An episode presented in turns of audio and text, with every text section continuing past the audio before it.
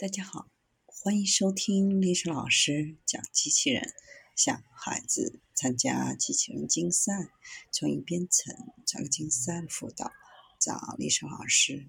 欢迎添加微信号幺五三五三五九二零六八，或搜索钉钉群三五三二八四三。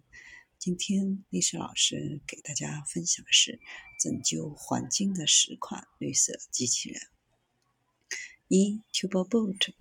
水管上的洞经常会导致大量的水被浪费，而维修工作却很难跟进，同时还要耗费大量的劳动力。TubeBot 是柏林正在使用的绿色机器人，适合识别管道中的任何破裂。它适用于利用水压发电，可以定制用于检查整个管道，并将结果远程发送回。可以识别任何断裂的区域，能够有效的修复断裂。第二是海底探测车。蒙特雷湾水族馆研究所的科学家们利用海底漫游车来考察海床，收集有关生态条件的信息。通过拍照和估计，比如氧气水平，机器人使得研究人员能够了解海洋变暖对环境的影响。三、基于太阳能的机器人海群技术。麻省理工学院的专家们介绍了一种依靠 C Swarm 创新的模型。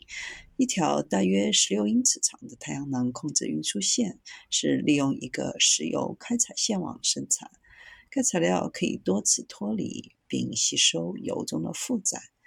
四、甲醇燃料电池驱动的除草机器人。这种机器人在使得除草系统简单且对生态系统无害，在甲醇动力上运行，导航有 GPS 处理，利用计算机画的图片来确认分离植物和杂草，包括一个用于割草的旋转仪器，能源非常的安全，杂草修剪也非常的精准。五是植树机器人，植树造林非常的重要。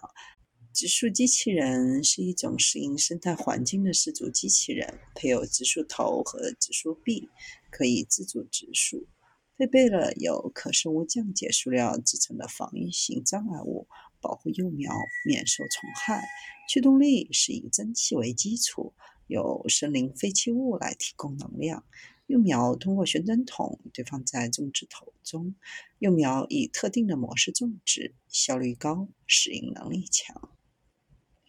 六、机器人猎人，这种机器人是以苍蝇为食的自控生态机器人，通过释放类似人类粪便的气味来吸引猎物。目前正在研究探索制造一种能吞食小鱼的自主控制机器人，以便它能够生活在海洋中。七、污水清管器。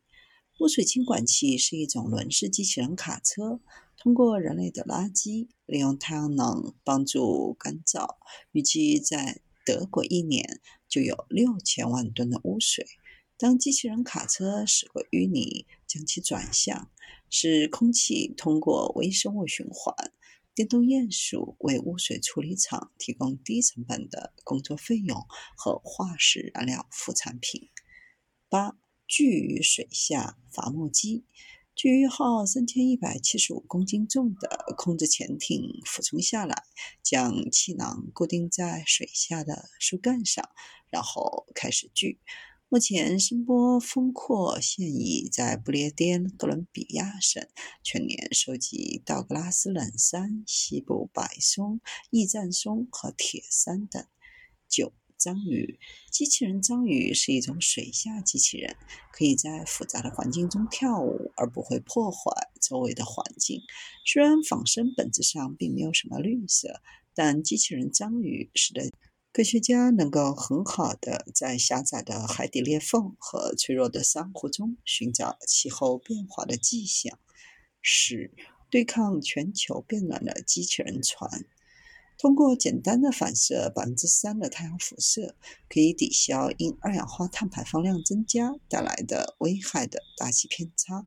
为了获得额外的反射率，可以向太空发射巨大的镜子，把更多的屋顶漆成白色，或制造更多的云层，云层就可以作为自然的太阳辐射反射器。